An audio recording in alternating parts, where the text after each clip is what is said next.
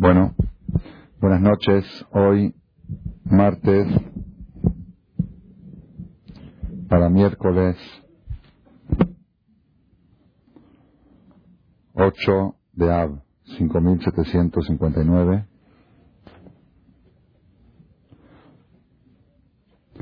¿20 es hoy?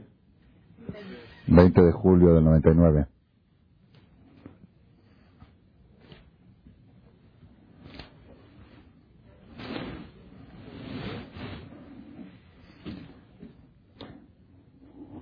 El Haftarah de Tisha B'Av, Haftarah es una porción profética que se lee el día jueves en la mañana en el rezo de Tisha B'Av.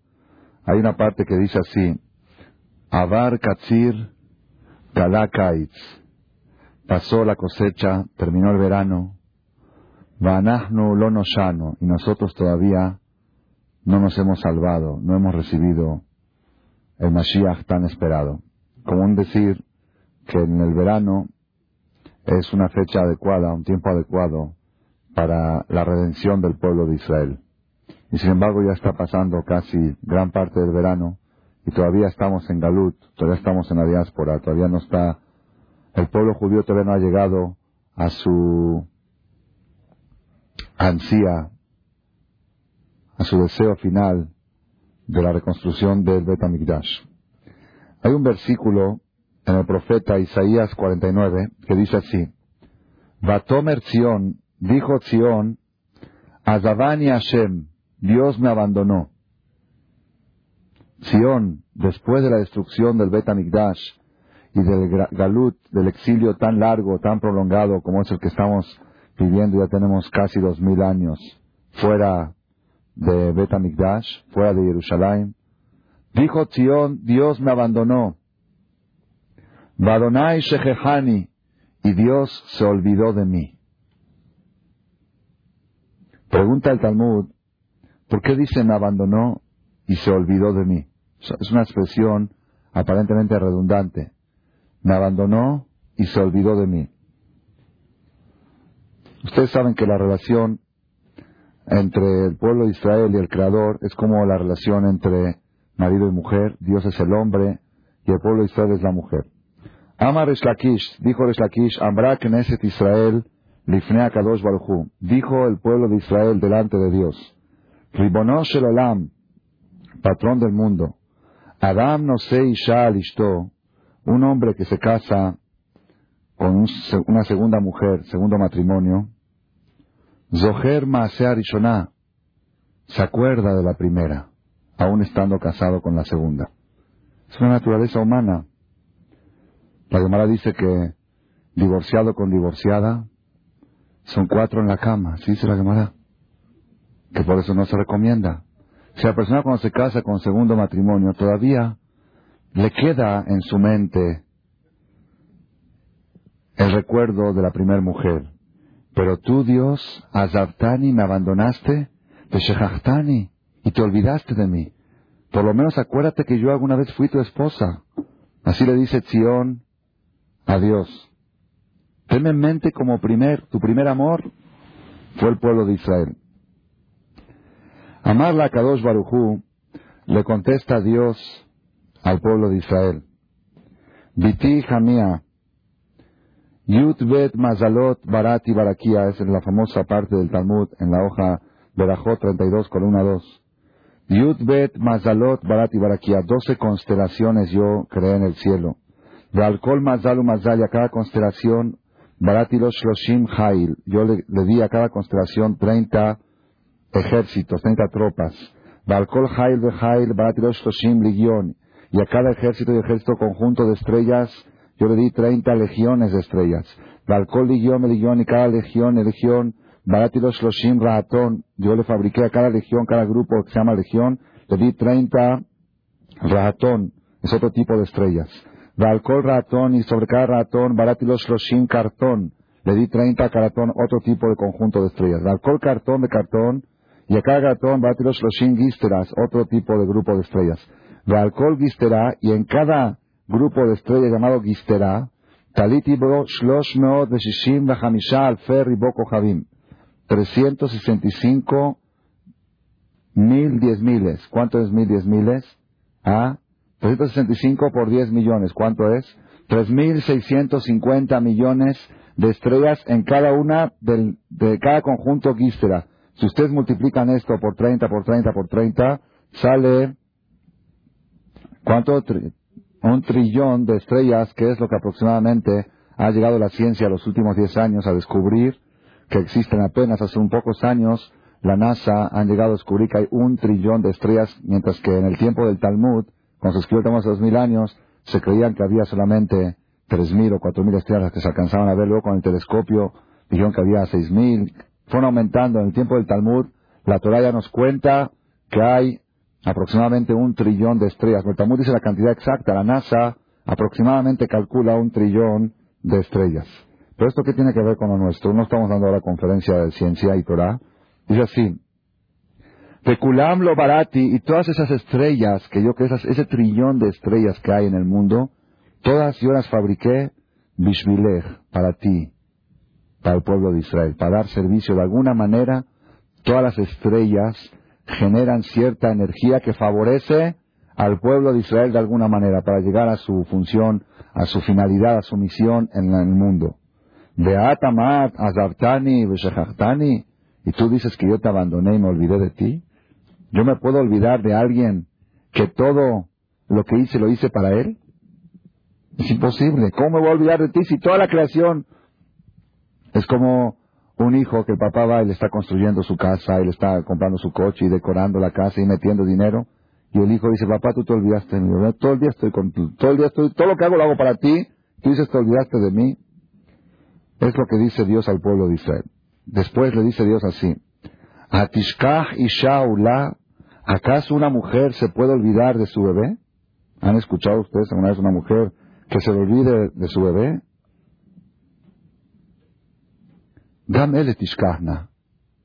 También una mujer se le puede llegar a olvidar a su bebé. Pero Danoji lo escajej. Yo no te puedo olvidar a ti. Es un versículo en el profeta Isaías 49. Dice Dios, ¿acaso una mujer, así como una mujer no se puede olvidar de su bebé, de darle de comer? Tampoco yo me puedo olvidar de ti, pero una mujer puede suceder que se olvide. Yo no puedo ser que me olvide de ti. Gam tishkachna. Las mujeres pueden llegar a olvidarse de su bebé, pero Anoji, yo lo escajer. No te voy a olvidar. Yo sí he escuchado de señoras que han olvidado a sus hijos en el coche, dormidos. Cuando llegaban a la casa, sus hijos chiquitos menos de un año. Ah, ¿no? ¿Ha sucedido? Viene la mujer de Polanco, de alguna parte del súper, está el niño, lo dejó ahí durmiendo en la carriola atrás en el coche, en el stage, se baja, se sube, después de una hora se acuerda que, se lo, dejó, que, lo, dejó en el coche, cuando se le llena el pecho y tiene que darle, se acuerda de que se le... Se la, todo está mi bebé en el carro. No ha pasado, es muy raro que pase, pero puede suceder. Ustedes van a ver durante la conferencia de hoy por qué, por qué suceden estas cosas. Yo leí un artículo en Israel verídico, ese allá, salió en el periódico en Israel, una pareja de jóvenes recién casados, recién años, dos, tres de casados religiosos en Israel, viajaron el viernes en la tarde de Bnebrak, ellos viven en Bnebrak, viajaron de Bnebrak a Jerusalén a pasar Shabbat a casa de los suegros. Es un viaje de carretera de una hora de Bnebrak, de Tel Aviv a Jerusalén. Y para variar, como somos judíos, viajamos a última hora siempre, ¿no? Como llegamos a Cuernavaca, así rápido, ¿ah? cuando faltan cinco minutos para, para las velas, cuando están llegando a Jerusalén se acuerdan que se les olvidó el bebé en Bnebrak. Recién casados, tenían un bebé recién nacido, estaba dormido, salieron preparados rápido, apurados con las petacas, con esto, salieron a, subieron al camión, llegan a Jerusalén, faltan cinco minutos para Shabbat, el bebé está encerrado en la casa en Tel Aviv, y ya entra Shabbat. Mas allá fue verídico. ¿Qué se hace? hacen Hilul Shabbat. ¿Ah? En realidad, si no habría ninguna alternativa, tendrían que hacer Hilul Shabbat y regresar. Pero el problema es que en Israel no hay camiones, en Shabbat ya no circulan, no hay taxis, tampoco no circulan. ¿Ah? La policía únicamente. Sería algo. Fueron a hablar con un rab y le dijo qué alternativa. Dijo, le hablaron por teléfono a un vecino que se trepe por el balcón, se metió por la ventana el vecino y sacó al bebé y ahora pueden viajar los papás, la mamá puede viajar. ¿Y quién le va a dar de comer? Que le den botella.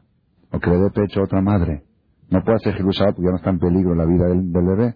Y los papás recién casados, ok, recién papás, recién papasados, estaban en Jerusalén pasando Shabbat en casa de los suegros, de los abuelitos, y el bebé ahí en Tel Aviv solito con ajenos, y Shabbat es el Shabbat. ¿Por qué digo todo esto? Porque el profeta dice, ¿acaso una mujer se puede olvidar de su bebé? También eso puede suceder. Pero yo nunca me voy a olvidar de ustedes. Y para que vean que también eso puede suceder, la vida real nos demuestra que puede suceder. A mí me pasó, nada más por Salón y no está mi esposa aquí, lo voy a contar. Un día fui con mi esposa a Polanco y fuimos, tenemos que ir a un tour, no me acuerdo qué, y me dijo, regrésate tú al bebé, ¿sí? Y yo voy a hacer unas compras y luego voy. Y me recalcó, no te lo vayas a olvidar en el coche. Me recalcó en la camioneta. Y venía la bebé con una carriola, ¿ok? Yo tenía un globo para el bebé que le regalaron en el tour y se lo estaba dando atrás para que juegue.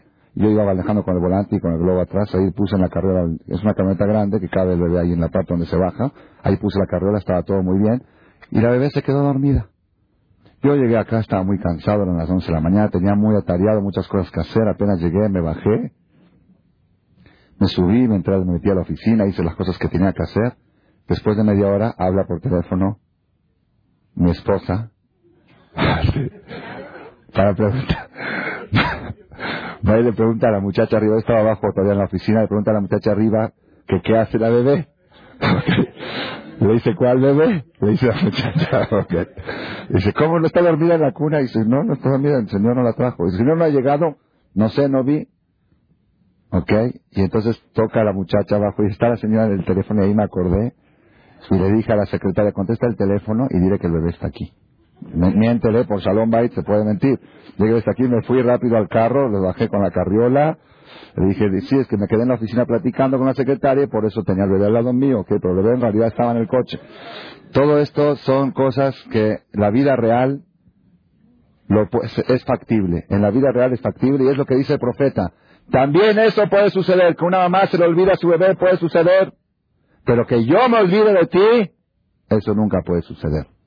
Gamele tishkachna, también estas, también estos los padres se pueden llegar a olvidar de sus hijos, pero Anoji, yo lo escajej, no voy a olvidar de ti. En mí no existe el olvido. Dice el Midrash, quiero, quiero llegar a algo con todo esto, es como una introducción. Dice acá el Gemara el Talmud, le dijo el pueblo de Israel a Dios, ya sabemos que tú no tienes olvido.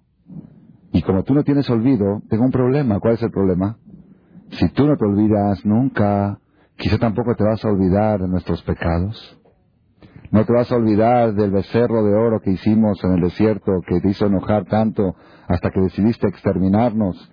Quizá ese pecado tampoco te lo vas a olvidar, porque tú eres alguien que no olvida. Y eso es una preocupación para nosotros. No nos conviene que tú no te olvides. Nos conviene que seas olvidadizo. Le dijo a Kadosh Barujú, Gam ele tishkachna. También estos, antes dijimos estos son los padres, dice no, él se refiere, cuando el pueblo de Israel dijo, él lo deja Israel, este es tu Dios Israel, en el becerro, él, ese él que ustedes dijeron, tishkachna, yo eso sí me lo voy a olvidar. Pero de Anojí, Anojí Hashem lo queja, que yo dije en Matán Torah, que cuando entregué la Torah que ustedes Dijeron a Seben Ishma, vamos a recibir la Torah y yo dije, yo soy tu Dios, eso lo es eso nunca te lo voy a olvidar. Como que Dios le está diciendo, no creas que mi memoria, que mi memoria que tengo es general, es sin excepción, mi memoria es selectiva. Yo solamente voy a recordar de ti las cosas buenas tuyas. Pero todo lo que es L, todo lo que es negativo, eso me lo voy a olvidar. Así le dijo Dios al pueblo de Israel cuando el pueblo de Israel se quejó, que dijo, Dios se olvidó de mí. Si se puede olvidar una madre de sus hijos, puede suceder, pero que yo me olvide de ti nunca puede suceder. Ah, no puede suceder, tampoco te vas a olvidar de las cosas malas, cosas malas sí me olvido. De lo bueno de ti, la parte buena de ti, nunca me voy a olvidar. Todo esto, ¿a qué viene al caso? Nosotros estamos ahora entrando en una época del año, del calendario hebreo, de las épocas más tristes, vamos a decir así, que existen en el calendario hebreo. La época, lo que es Tisha Cuando nosotros vemos a un niño llorando o triste, decimos, tienes cara de Tisha Si es un símbolo de angustia, un símbolo de, de tristeza. O hay gente que le dice al otro, Yom Eja te va a pagar. Yom Eja, ya ni el día Eja. Pues ahora ya llega Eja que vaya a cobrarle, a ver si le paga. Ya ni como decir nunca. Es un concepto Tisha ante la mente de las personas que saben un poco, es un concepto negativo, triste. Yom Eja es como decir nunca. Pero sin embargo, Yom Eja está aproximado, faltan menos de 24 horas para que entre Yom Eja. Y inclusive parte de las leyes de Eja ya empiezan a partir de mañana al mediodía, a partir de mañana en la tarde, de, las una, de la 1.40 de Hatzot, ya está terminantemente prohibido bañarse, aún los que se bañaron durante la semana, que no era correcto, pero mañana ya es prohibición. Está prohibido comer carne, terminantemente prohibido, pollo, prohibido, solamente pescado, leche. Y está prohibido estudiar Torah a partir de la 1.40. Cuidadito con estudiar Torah mañana en la tarde. ¿Ah? No se puede estudiar Torah en Tisha B'Av. Tenemos 36 horas en el año que están prohibidas estudiar Torah. ¿Por qué? Porque la Torah tiene un factor que alegra el corazón de la persona y en un día triste tú no puedes agarrar algo alegre. Así como no puedes ir a divertirte y a jugar, no puedes estudiar Torah porque la Torah alegra el corazón de la persona. Pikudá, Shem y Sharim Mesamejele. Torah y alegría son sinónimos, y en un día de tristeza no puede haber un sinónimo de alegría que es Torah. Miren hasta dónde dicen que los niños sí pueden estudiar, porque ellos les provoca angustia estudiar. Entonces, que abran Ok.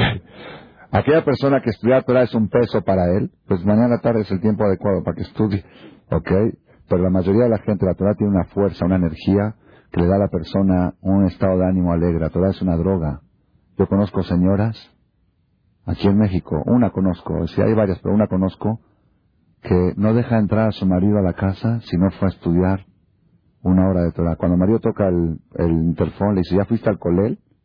No entras. Pero tengo hambre. Ve, ahí hay, ahí hay este pepinos y ponen este chicharrones, ponen todo. ¿Por qué? Porque me dijo, yo lo comprobé. Día que va a estudiar, día que hay Shalom Bait. Llega de buen humor, llega relajado, llega casi drogado con lo que estudió.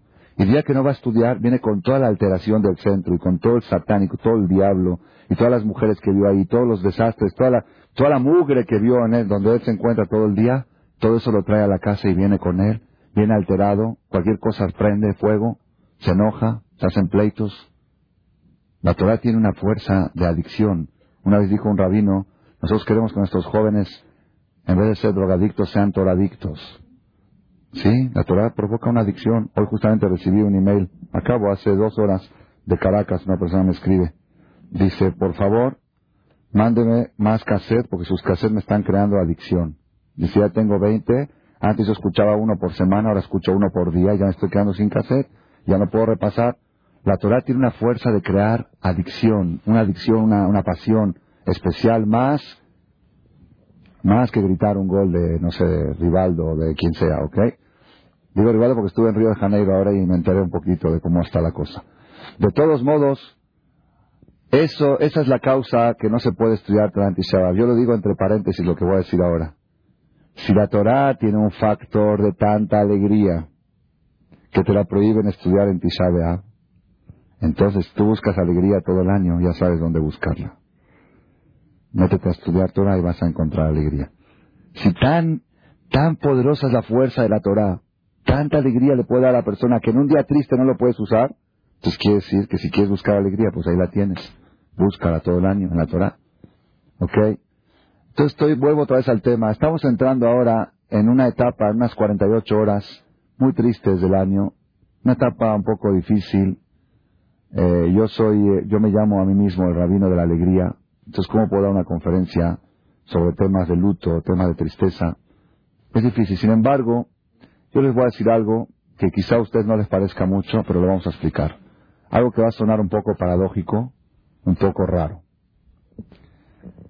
Todo el proceso del calendario hebreo es un proceso para, es una terapia, así dijimos siempre, que todas las celebridades judías, todas las festividades judías no son de carácter conmemorativo, sino de carácter terapéutico.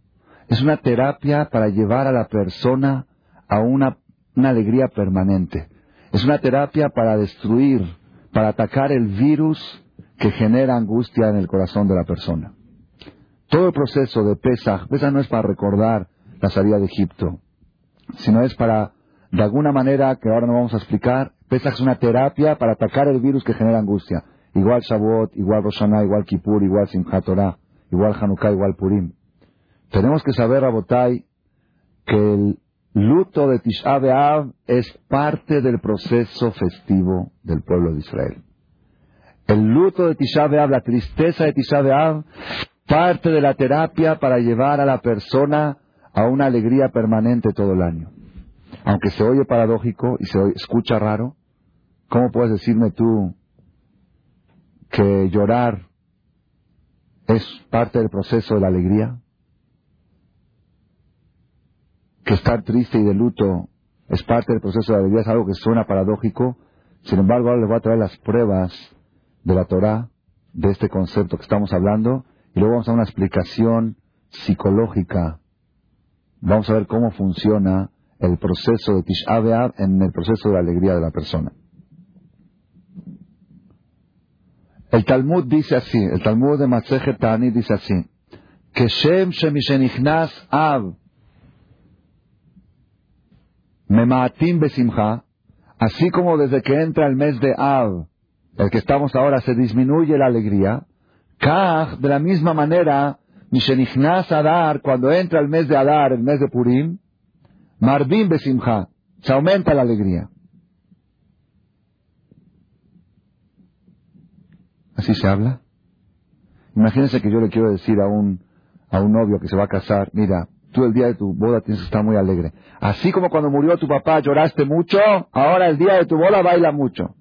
Es que Roji, así no se habla. ¿Qué me acuerdas ahora? ¿Qué me estás comparando? ¿Me entendió? Si me dirías así como bailaste en tal fiesta, baila en esta, está bien, tiene lógica. Pero así como lloraste en el luto de X, ahora baila en tu boda. ¿Qué me estás recordando? Si los nos quieren enseñar que en el mes de Purim hay que alegrarse, no tiene que decir, no acordarme ahora de Tisha B'Av. Sin embargo, el Talmud pone a los dos paralelos.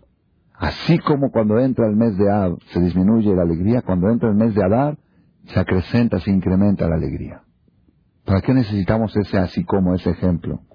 Es algo paradójico. Hay otra parte que dice en el Midrash, esto lo encontré un día de casualidad en la computadora, estaba buscando otra cosa y apareció ese Midrash. También muy raro. Dice, Kola mitabel al metó, todo el que se enluta cuando fallece un ser querido, con las leyes de luto de siete días, como dice la Torah, Hashem itbarach mosiflo simcha simchato. Dios le aumenta doble alegría.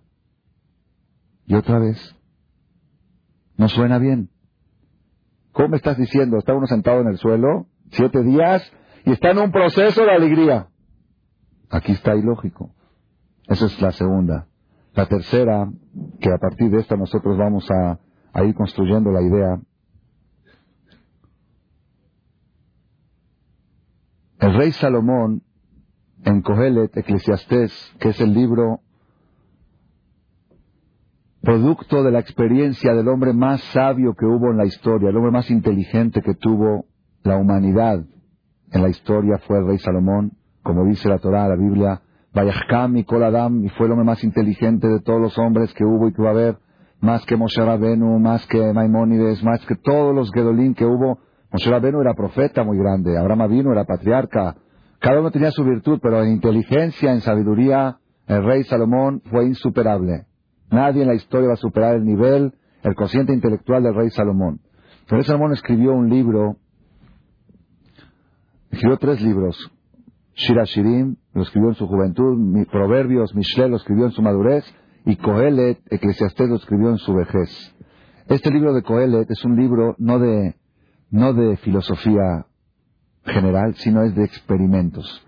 El rey Salomón dice, yo quise experimentar cuál es el sentido de la vida y probé y dije, ahora voy a agarrar y me voy a divertir con copas de vino, ahora me voy a construir casas, voy a, hacerme barcos, ahora voy a irme con las mujeres. Así trae el rey Salomón, es producto de experimento de la vida y, llegar a conclusiones después de haber experimentado todo, con todo el poder y la economía y las finanzas que tenía el rey Salomón, las posibilidades de gozar de la vida materialmente que tenía el rey Salomón, pues mil esposas, ¿ok? Mil esposas, no le puede faltar nada, ¿verdad? De todos, de todos los países, de todos los colores, de todos los sabores, no puede quejarse, no tiene necesidad de irse por ahí. El rey Salomón después escribió el libro Kohelet como producto de su experiencia de la vida. Y en este libro, Kohelet, que yo lo recomiendo mucho, que cada persona trate de estudiarlo, porque es, es muy bueno recibir consejos de alguien que haya experimentado. A veces vienen rabinos y dicen, Rabotay, el dinero no es la felicidad. ¿Qué dice la gente? Rabino, usted nunca lo tuvo, por eso dice que no es la felicidad. Es dicho de pobres. Si usted tuviera dinero, ¿sabe cómo se siente rico ganando un milloncito más? Es, ala, qué fac. El que no lo tiene dice no es la felicidad. ¿Ok? O hay gente que dice esto, no, las mujeres, eh, eh, pruebe una vez y va a ver qué lindo que es, después venga a criticar. ¿Ok? Esto, pues, gente experimentada. Yo recibo consejos de gente que experimentó esos en los seminarios. En los seminarios la, fuerza más grande es cuando viene un ex Hollywood, un ex ¿ok? Un ex que estaba en, la, en la, cumbre de, un Urizoar, ese tipo de gente que tenían todo el éxito aparentemente en el mundo material, y esa gente dejó todo. Hizo Teshuvah y dice, yo conozco todo lo que ustedes dicen y yo les puedo decir esto, esto y esto. Ahora sí, es, una, es con experiencia. El rey Salomón experimentó todo y lo escribió en el libro Cogelet Eclesiastés. En el capítulo 3, el rey Salomón escribe una frase muy, muy inteligente, algo muy profundo que con la experiencia de la vida uno lo va aprendiendo. Un Jumash de Barín, por favor, que tenga Coelet. Dice así, la col, ese no tiene, uno de los grandes. La col Zeman, dice el rey Salomón, todo tiene, todo tiene su tiempo, dice el rey Salomón, todo tiene su tiempo. Y hay momento para cada objeto debajo del cielo. Todo tiene su tiempo. Gracias,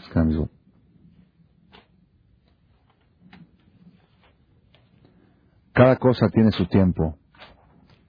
Empieza a contar el rey Salomón 24 tiempos. Et la ledet, et la mut, tiempos para nacer y tiempos para morir. Así como tú aceptas el nacimiento, tienes que aceptar el fallecimiento. Todo tiene su tiempo. Hay hay tiempos para plantar árboles. Vet la hay tiempos para arrancar árboles. Si tú eres una persona que te encantan los árboles y te gusta plantar, cuando llega un momento que quieren construir un edificio, algo importante en ese lugar y hay que arrancar el árbol, pues se corta el árbol y tú no tienes que deprimirte y angustiarte. ¿Por qué? Porque cada cosa tiene su tiempo. Este árbol tuvo su tiempo de crecimiento, de florecimiento, de dar frutos y ahora llegó el momento que hay que cortarlo. Acéptalo. Et la tiempos para curar, tiempos para matar, tarde para empezar de nuevo.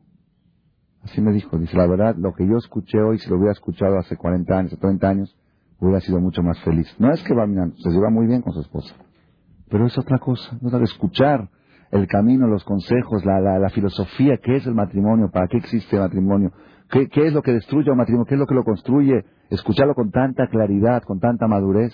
¿Se puedo empezar yo a esta edad también? Dije, nunca es tarde. ¿Tiene usted 60 años más para vivir todavía? ¿Feliz? La Torah tiene mucha claridad, mucha claridad.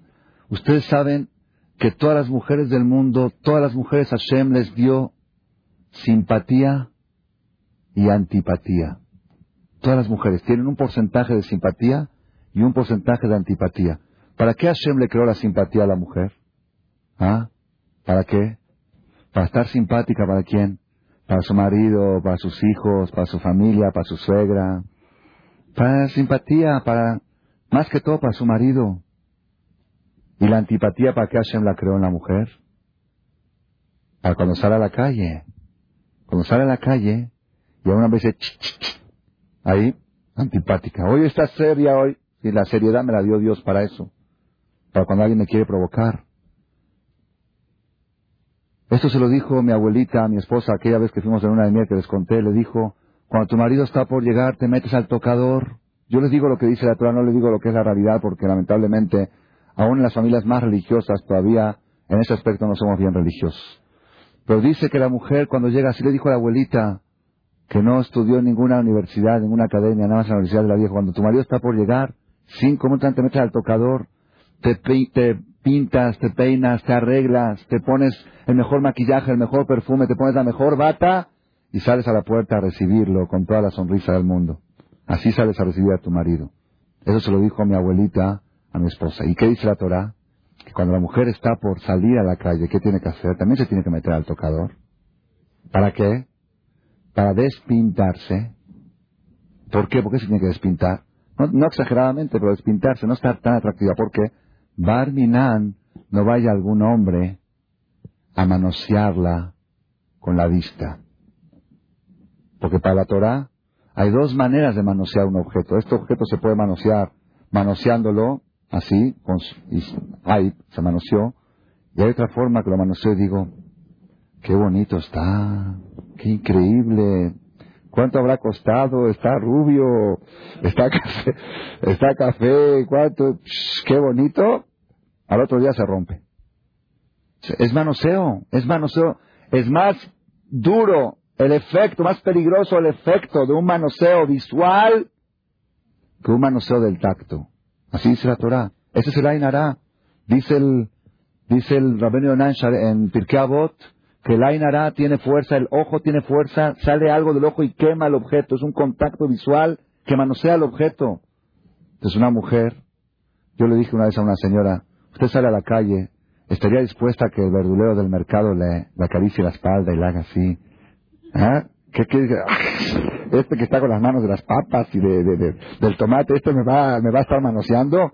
Ah, pero cuando va y dice, güera, este, ah, se siente muy bien, porque mira, qué guapa que estás. Te está manoseando con la vista. Entonces la mujer, por el miedo a que no la manoseen en la calle, debería de despintarse antes de salir. Y cuando llega a la casa, otra vez volverse a pintar por si llega a caer el marido de repente. ¿Ok? Sin embargo, ¿cuál es la realidad? El marido llega a la casa, si la mujer está muy arreglada, lo primero que pregunta, ¿pensaba salir? ¿Ok? Si está muy arreglada es porque pensaba salir. Es rarísimo encontrarla arreglada en la casa si no pensaba salir. No raro, es casi milagro. No, no, no, no puede ser. Es, anormal. Si el marido llega a la casa y llega la, llega la mujer bien arreglada, ¿va a salir a un lado? No. ¿Por qué estás arreglada así? Al manicomio. Sí, está Meshlum, que se arregla tanto. Si, si, no va a salir. Así, así, así, así se atrofió la mente. Entonces, ¿qué hace, qué hace la mujer? Toda la simpatía, escuchen bien esto, la mujer tiene simpatía y antipatía. Sale la mujer a la calle y se arma de simpatía. ¿Qué tal? Muy, muy cortés, muy linda, muy amable con todo el mundo. Muy, ella es muy social, es muy, ella no va a ser como esas religiosas que son muy secas.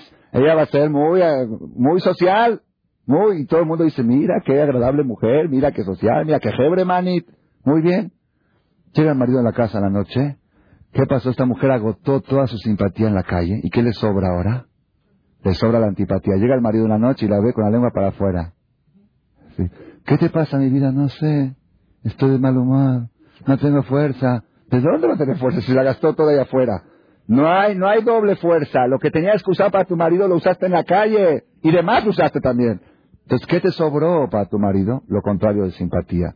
Y ahí están los problemas. ¿Cómo es posible mujeres de veras que son ultra simpáticas en la calle? En la casa, malhumoradas, serias, siempre están pensionadas. Y en la calle la ves ligerita, bailarina aparece en la calle. Bailarina en tu casa.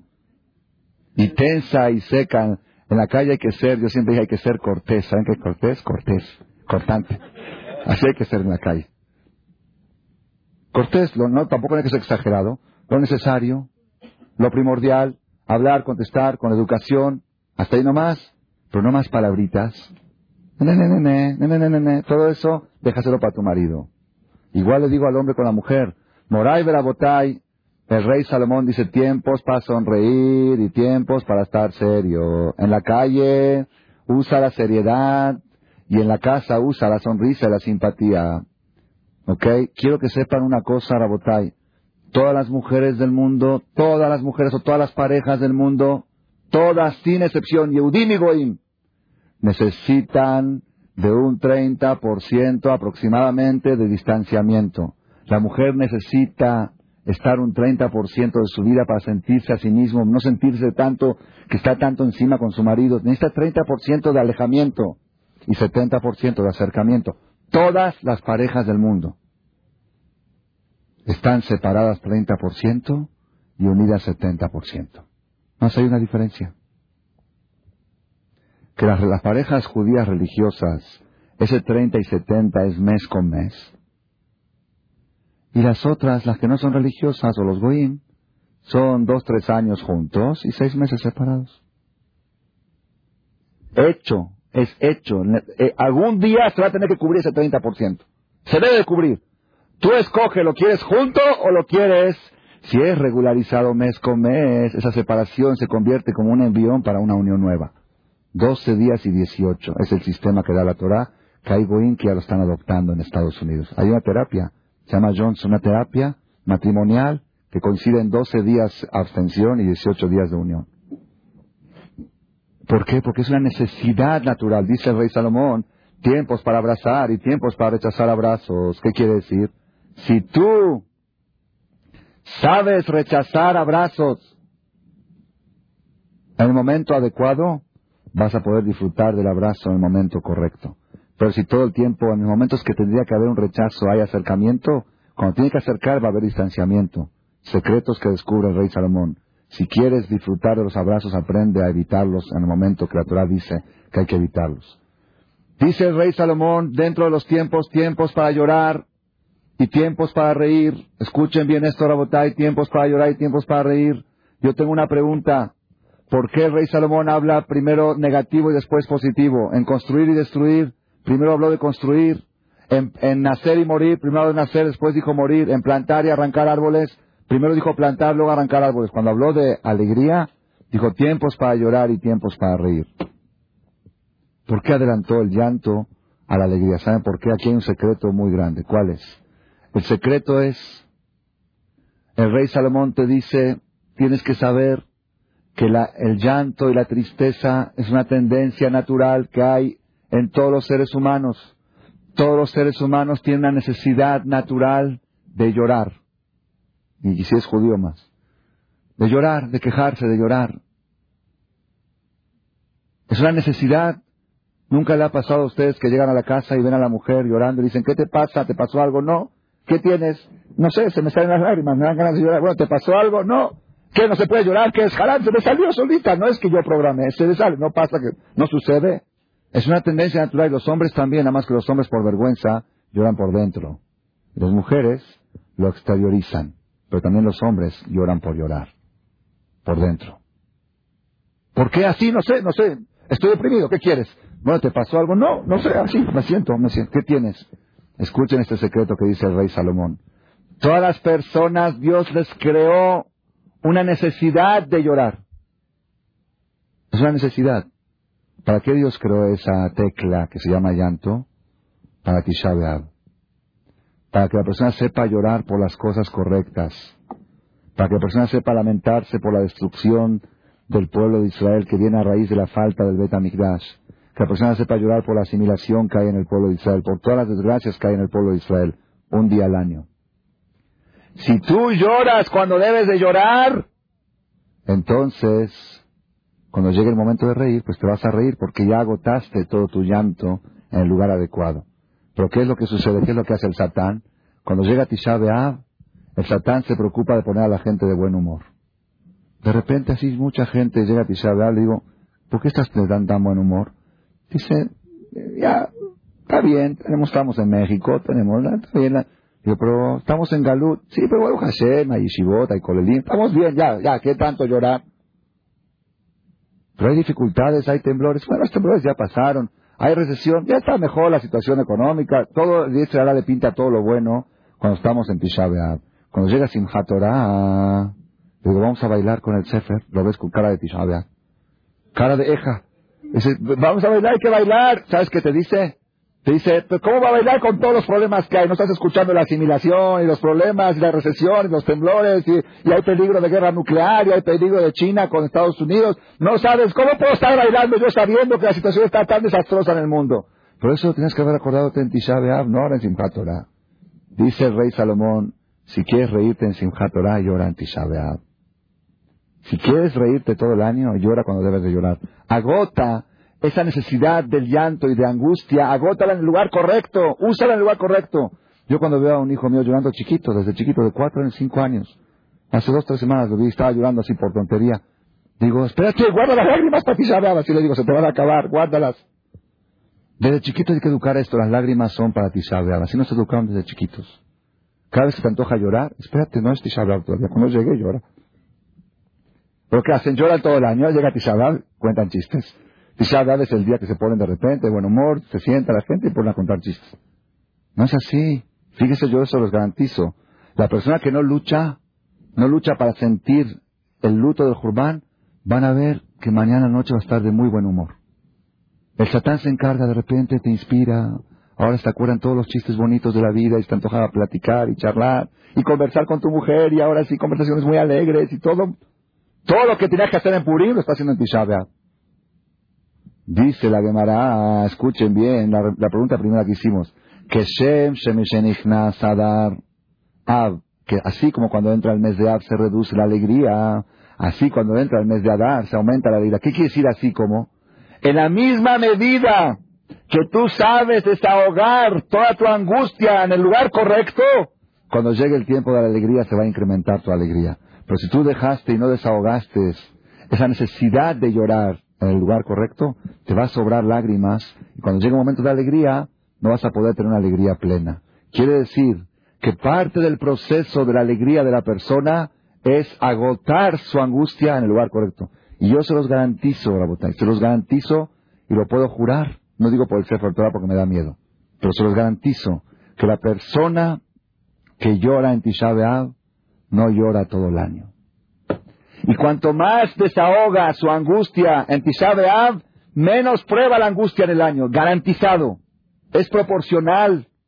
Y lo he experimentado yo mismo en mi vida personal. Los años que tengo el dejut de llorar mucho en Tisha durante el año estoy de buen humor todo el año.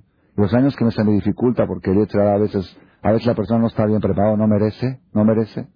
Es difícil, yo sé que es difícil llorar. Es difícil llorar. Una persona me dijo, bueno, ahora ¿cómo hacemos para llorar?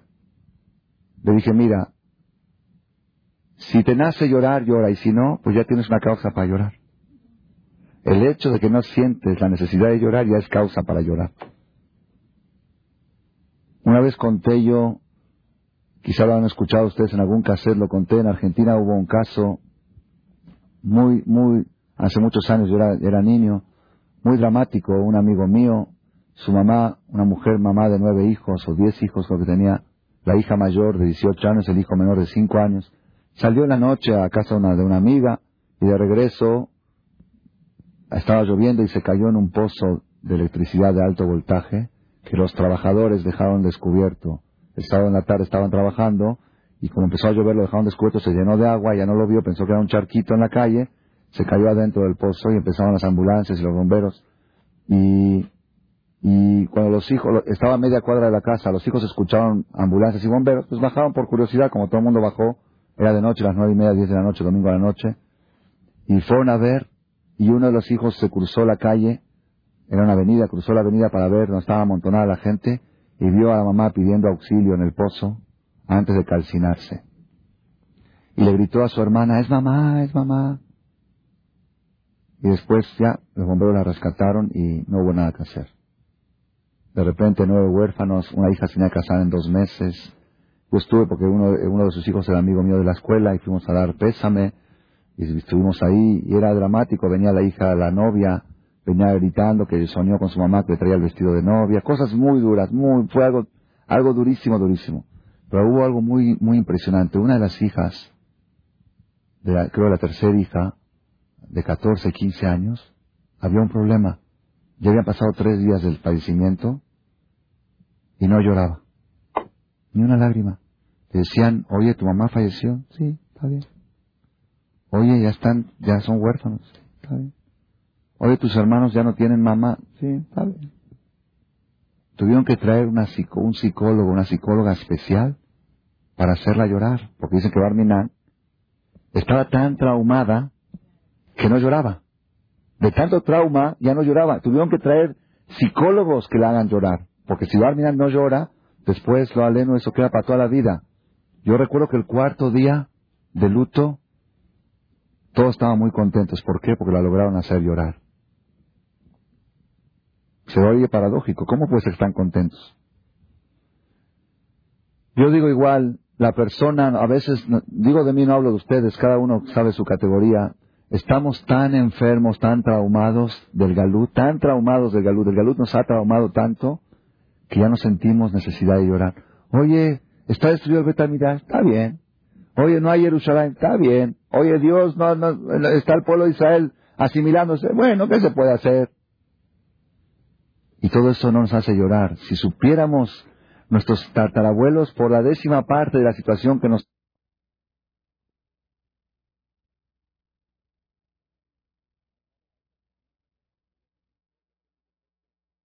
va a ser una conferencia a los, la noche de Tisha después del rezo de Arbit a las 10 de la noche, y es una conferencia especial para aquel que quiere llorar. Esa está hecha para llorar. Especial, aquella persona que dice, bueno, quiero que me ayuden a tener argumentos, a despertar mi sentimiento para llorar. No siempre lo logro, hay años que lo logro mejor, pero quiero que sepan una cosa, una cosa.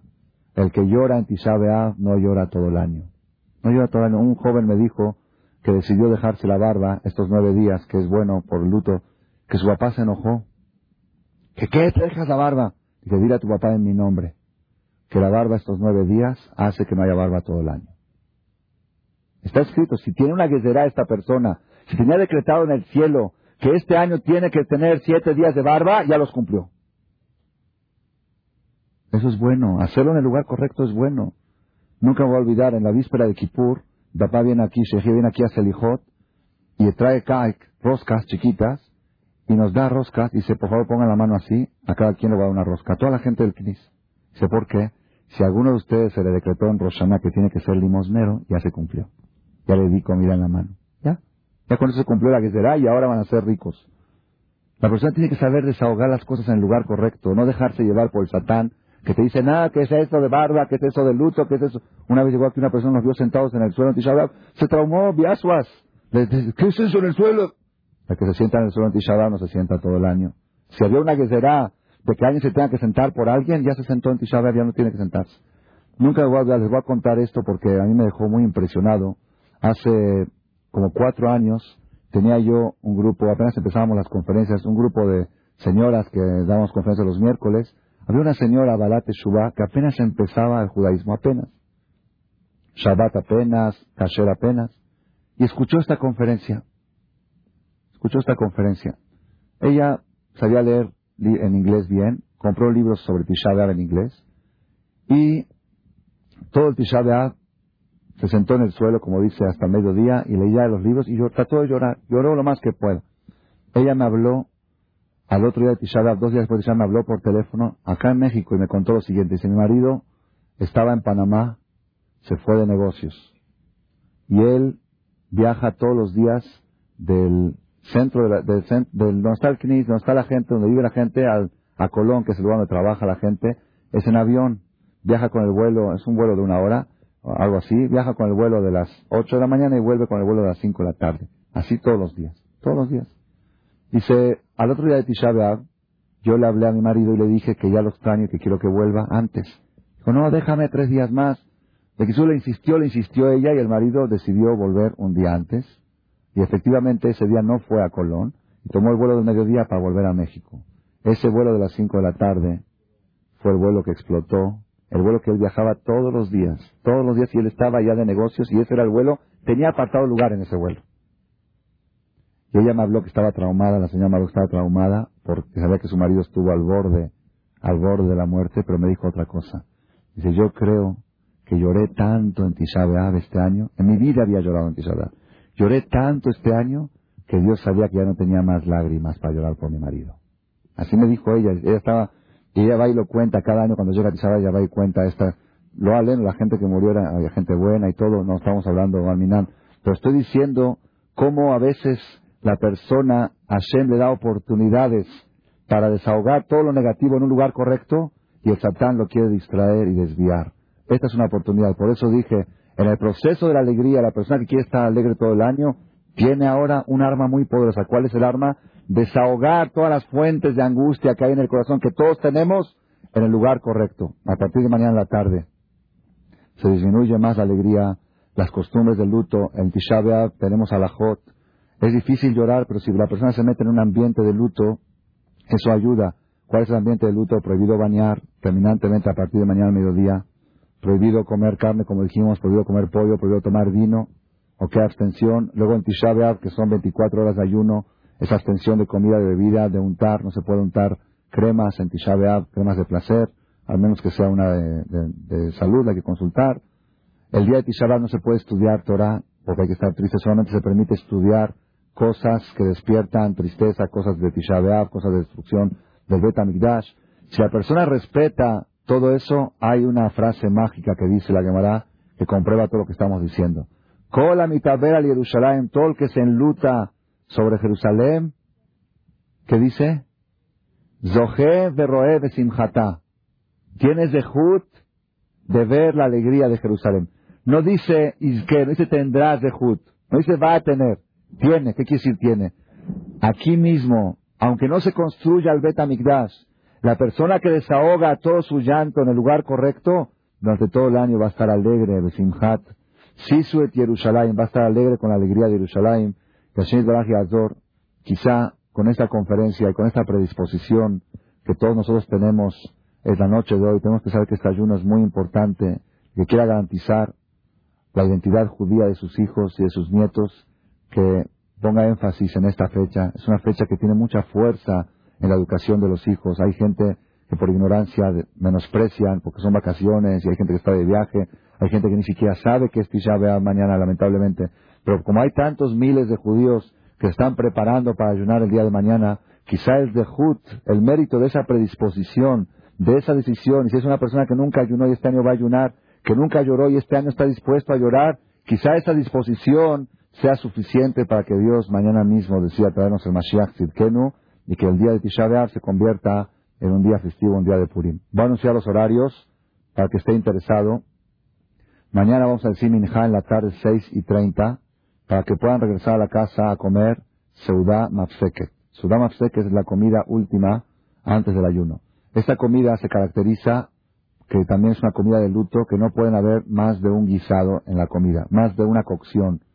Por ejemplo, si una persona come un huevo frito, ya no puede comer eh, algo, otra cosa cocida, arroz. Entonces tiene un solo guisado, se puede comer en Seudá Mafseket. Por eso se recomienda a las 4 de la tarde comer bien, bien sin carne, por supuesto, pero una buena comida ahí sí se puede comer sin límites, solamente carne y vino y pollo no. Y después venir al Knis a rezar Minja y a las 7 de la noche hacer la Sudama Seket, un pan con huevos acostumbra, que es comida de luta, no es obligación, pero es buena costumbre, pan con huevos sin sal, como es la costumbre de las personas que están de luto, y algunos acostumbran a sentarse en el suelo cuando comen ese pan con huevo, también es buena costumbre, no es obligación. Y después vamos a decir Arbita aquí mañana, ocho y media de la noche, Arbit con Eja, con Kinot. Arbit acaba como a las nueve y media, diez, y aproximadamente a las diez empieza la conferencia que hablamos de temas relacionados con Tisha B'Av, que Dios nos ilumine. Y después, al final, este año vamos a tener una novedad, vamos a pasar un video de una historia también un poco triste, pero que tiene mucho mensaje de fe, de cómo la persona puede superar situaciones tristes de la vida. Ok, creo que va a ser interesante que todos asistan. Eso es la noche de mañana. Eh, un momento. Y el día, a ver, sobre todos los horarios. Ok, el horario para que empieza el ayuno a las 8 de la noche. 8 de la noche empieza el ayuno y termina el ayuno el jueves en la noche a las 9 de la noche. Ok, es aproximado. Que quiera saber el horario exacto, se lo digo después en privado. Ok, el jueves, ok, el, eh, el viernes en la mañana, el jueves en la mañana Vamos a hacer un solo rezo aquí en este CNIS, oficialmente, lo vamos a hacer tarde, ya que el día es muy largo y la Gemara dice que aunque está permitido trabajar en Tisha todo el que trabaja en Tisha no ve verajá, no ve frutos de ese trabajo, no tiene verajá. Entonces solamente compromisos, sí se puede atender en Tisha compromisos, cubrir cheques, aquel que dijo el día Eja te pago, que vaya que pague el jueves, ok, compromisos sí se deben de llevar, se pueden, se deben de compromisos que tiene uno que entregar cosas, pero producción, ventas y citas, todo eso no es correcto en Tisha por lo menos antes del mediodía. En la tarde se puede un poquito más aligerar. Entonces hasta la una y cuarenta, que es el mediodía, no se, no se recomienda hacer nada de trabajo y como el día es muy largo, nosotros tratamos de empezar el rezo tarde y hacerlo muy alargado. Yo les aviso por aquellas personas que están apuradas que no vengan a rezar aquí. Aquí a las nueve empieza y acaba a las doce el rezo de Tisha Hacemos muy comentarios, explicamos entre cada párrafo y párrafo para que uno entienda lo que está diciendo. Y a las doce, después de terminar el rezo, se juntan varios grupitos que estudian una o dos horas temas también relacionados con Tisha B'Av. Y en la tarde del jueves es muy bueno, muy importante que los hombres vengan a poner el tefilín porque en la mañana no se pone el tefilín. En la tarde, talet y tefilín, rezamos minja con tefilín, sale el sefer y se dice koanim. Va a ser el rezo a las siete y media de la tarde y a las ocho y media cuando llegamos a Arbit va a haber aquí pasteles y galletas para cortar el ayuno como acostumbramos cada año y que Mario llegue a la casa con el estómago no tan vacío, ¿ok? Eh, esos son los horarios y queremos recordar también de las prohibiciones de Tisha B'Av. Está terminantemente prohibida la relación íntima durante Tisha B'Av. De preferencia que no haya contacto físico entre el hombre y la mujer durante todo el día de Tisha B'Av, desde mañana a tarde. Y también está prohibido utilizar zapatos de piel. Tiene que ser tenis, ¿ok? Tenis que no tengan nada de cuero, únicamente de tela, que tengan pura tela, ni en la suela, ninguna parte del tenis puede tener algo de piel. Tiene que ser hoy en día hay muchos tenis que tienen retazos de piel, no son válidos para Tisha B'Av, son válidos para jugar fútbol y hacer goles. Pero para Tisha B'Av, ok, tenis tipo zapatillas, tipo panatas, o pueden ser chanclas también, que no sean de piel, eso es lo correcto para usar en Tisha B'Av y Kashinit Baraj lo convierta muy pronto a este día en un día de alegría. Amén, amén.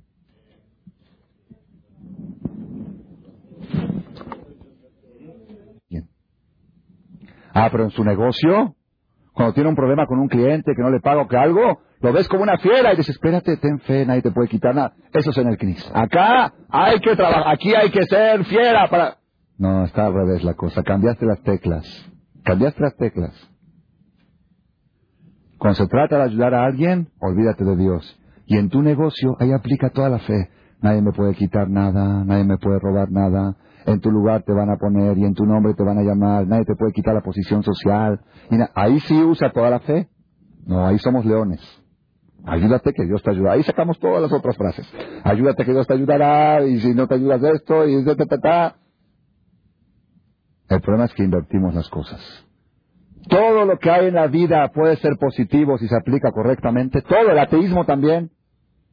A veces le preguntas a un papá, estás viendo en la escuela donde estudian tus hijos, estás escuchando cosas no agradables, para no decir más duro. Estás escuchando cosas que nunca las escuchábamos. Estás viendo la corrupción, la inmoralidad que reina aún en los maestros. ¿Qué puedes esperar de los alumnos? Estás escuchando con una escuela, la mejor de las laicas, la mejor. Los niños y las niñas se van al Midrash, al Knis, a hacer sus cosas, porque ahí nadie va. Como es un lugar solitario, y nunca se le ocurre al supervisor de pasar por ahí a checar si alguien está haciendo algo, pues ahí van a hacer los pecados. Lo escuchas y te enteras. ¿Qué dice uno? Hashem Azor, yo le pido a Dios todos los días que me ayude con mis hijos. Olvídate, Roji, acá no hay Dios. Acá tienes que ser un león, ir a protestar y buscar una solución. Dios en tu negocio, en tu trabajo. En la educación, una vez llegó una persona con su hijo, con el jajam. Jajam, dele de Jajam, hijo, que sea un tzadik. Dice, de Berajot se va a ser tzadik, edúcalo para que sea tzadik. No, Berajá, Berajá, Berajá. Después que lo educas y todo, también Berajá es bueno. Pero hay mucha gente que ahí usa toda su fe. La fe la usan para ayudar al prójimo y para protegerse cuando se siente remordimiento de conciencia porque no está educando bien a sus hijos, dice Hashem y Azor. No hay Hashem. Ahí tienes que tú la Azor. Todo, todas las cosas buenas, mal aplicadas, son defecto. Todas las cosas malas, bien aplicadas, son virtudes. Es lo que dice el rey Salomón. Este es un tema que se puede ampliar muchísimo. Dios creó, les voy a dar un ejemplo más porque es difícil, es difícil, este, cuesta creer que personas que tienen todo para ser felices, ellos entierran su felicidad con sus manos los casos que llegan de problemas en matrimonios, gente que tiene las condiciones que si nuestros abuelitos, una vez una persona dijo que si nuestros abuelitos despiertan, hace 100 años despiertan, y ven en qué condiciones vivimos, se desmayan y se vuelven a morir. Van a pensar que es Mashiach. ¿Qué es eso? Teléfono y celular y videos y viper y cosas y computadoras. Se vuelven locos, eh, coches, aviones. eh, Se vuel- dicen, esto es Mashiach, Mashiach, esto no puede ser, esto no es normal. Y gires, choferes, negocios, casas acá, casas allá. Es más fácil construir 500 casas que un hogar. Es más fácil manejar 5.000 empleados o secretarias que saber entender a una mujer, a una esposa. Así es, los hombres más cultos y más inteligentes, dominio total tienen su negocio. Llega a su casa y la mujer lo pone corto. Lo tiene así. Así decían, había un dicho que decían, dicen, todo el mundo le tiene miedo a Napoleón y Napoleón le tiene miedo a su esposa. Y su esposa le tiene miedo a un ratón. Entonces todo el mundo le tiene miedo a un ratón. Así decían un dicho, ¿ok?